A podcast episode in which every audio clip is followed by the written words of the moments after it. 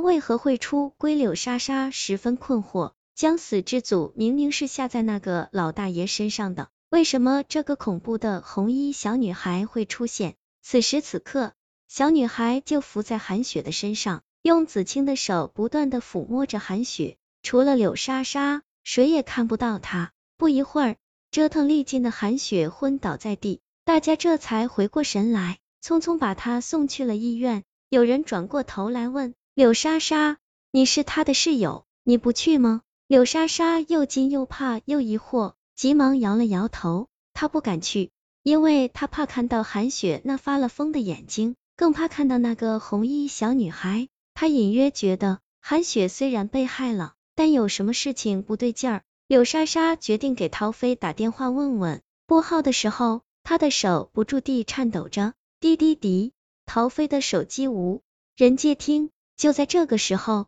柳莎莎感觉到脸上有点痒。好像有头发碰到了自己的脸，她用手抚了抚，头发依旧在脸前。他喃喃的说：“是刘海太长了吗？”不过他很快就反应过来，跟刘海一点关系都没有。那乌黑的头发越来越长，是从天花板上垂下来的，还带着一股淡淡的腥臭味。柳莎莎顺着头发往上一看，赫然发现那个红衣小女孩正倒吊在天花板上。柳莎莎尖叫着跳了起来，头也不回的冲出了寝室。晚风吹得她思路格外清晰，出问题了，出大问题了！将死之组用在死去的老大爷身上，但是来害人的却是红衣小女孩，而且红衣小女孩不仅害韩雪，还对自己下手了。柳莎莎到了医院，根本找不到陶飞的踪影，幸好遇到了一个面熟的护士，可以打听。那个护士知道柳莎莎是陶飞的好朋友，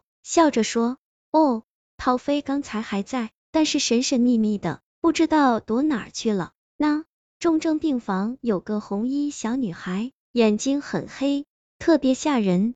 她得的是什么病？柳莎莎问。护士笑了：“重症病房哪来的什么红衣小女孩啊？从来没有过，只有一个老大爷，而且昨天晚上过世了。”现在两个重症病房都是空的，都是空的，根本就不存在红衣小女孩。那就是说，陶飞一直都在骗自己。柳莎莎百思不得其解，一想到那个红衣小女孩，头皮就发麻。她知道自己惹上大麻烦了。柳莎莎茫然的走出医院，身体像筛糠一样颤抖着。转过街角的时候，她看到火光一闪，有人在烧纸。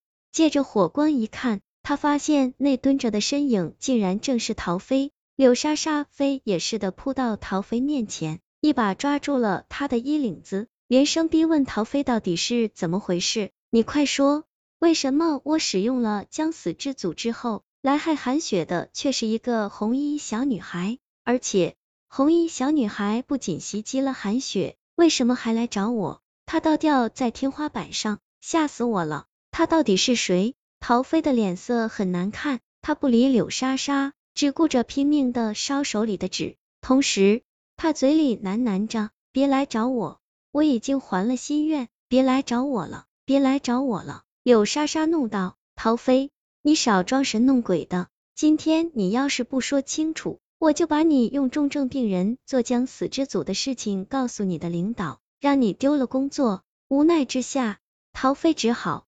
道出了事情真相，对不起啊，莎莎，我骗了你。那个红衣小女孩根本不是什么重症病人，她早就死了，是鬼。至于到底是怎么回事，你还得听我慢慢讲。我会帮你这一切，还要从陶飞刚来医院实习时说起。那时候他刚来，心高气傲，前辈们说的话他都不听。有时候医院里死人了，要推到地下室的太平间里去。前辈们告诉他不许带手机，说手机会接收到灵异信号，但他从来不听，每次都带着手机去。有一次，陶飞陪着几个医生推尸体去地下室时，居然不小心将手机落在了太平间里。想起来的时候已经是半夜了，但陶飞还是壮着胆子，硬着头皮到地下室去拿手机。在拿到手机的一瞬间，他看到停尸间里缓缓的走出来一个红衣小女孩，没错，就是重症病房里的那个红衣小女孩。小女孩的脸是紫青色的，乌黑的长发垂着，眼睛乌黑，没有眼白。她对着陶飞微微一笑，吓得陶飞连滚带爬的跑跑出了太平间。正是这次失误，陶飞把小女孩的鬼魂从太平间里放了出来。陶飞经常能看到红衣小女孩在医院里出没，吓得半死。尤其是小女孩总在重症病房里做各种恐怖的样子，别人都看不到她。唯有陶飞能够看到，却又有苦说不出，实在是难过。后来陶飞找到了一个法子，叫做将死之组，只要把另外一个人的头发和指甲塞给这个鬼，让鬼附到活人身上去，鬼就不会再来找自己的麻烦了。现在你明白了吧？我让你找韩雪的指甲和头发，并不是为了帮你害人，而是为了帮我自己。我知道你胆子小，性格弱。如果我让你帮我，你肯定不愿意动手，我只能说是帮你自己。陶飞弱弱的说，原来是这样。柳莎莎气的连扇了陶飞好几个耳光，陶飞拦住了他的手，柳莎莎，你先别光顾着打我，你有麻烦，你需要我的帮助，我有什么麻烦？柳莎莎气呼呼的问，你想想看，如果将死之组用的是韩雪的头发和指甲。那为什么红衣小女孩会找上你呢？柳莎莎想了想，确实是这个道理。陶飞把最后一张纸烧完，郑重的说：“我觉得你时的头发和指甲有问题。”他的推理是这样的：韩雪的指甲是柳莎莎亲手剪下来的，肯定没有问题；头发是柳莎莎从韩雪枕头上剪的，很有可能那里面夹杂了柳莎莎自己掉落的头发。要知道。长发女生是特别爱掉头发的，所以鬼才会在害了韩雪之后又来害你。陶飞断言。听了这话，柳莎莎吓得脸色大变，她也顾不上恨陶飞了，求他再帮自己化解。陶飞也不含糊，说是我害你变成这样的，我肯定会帮你。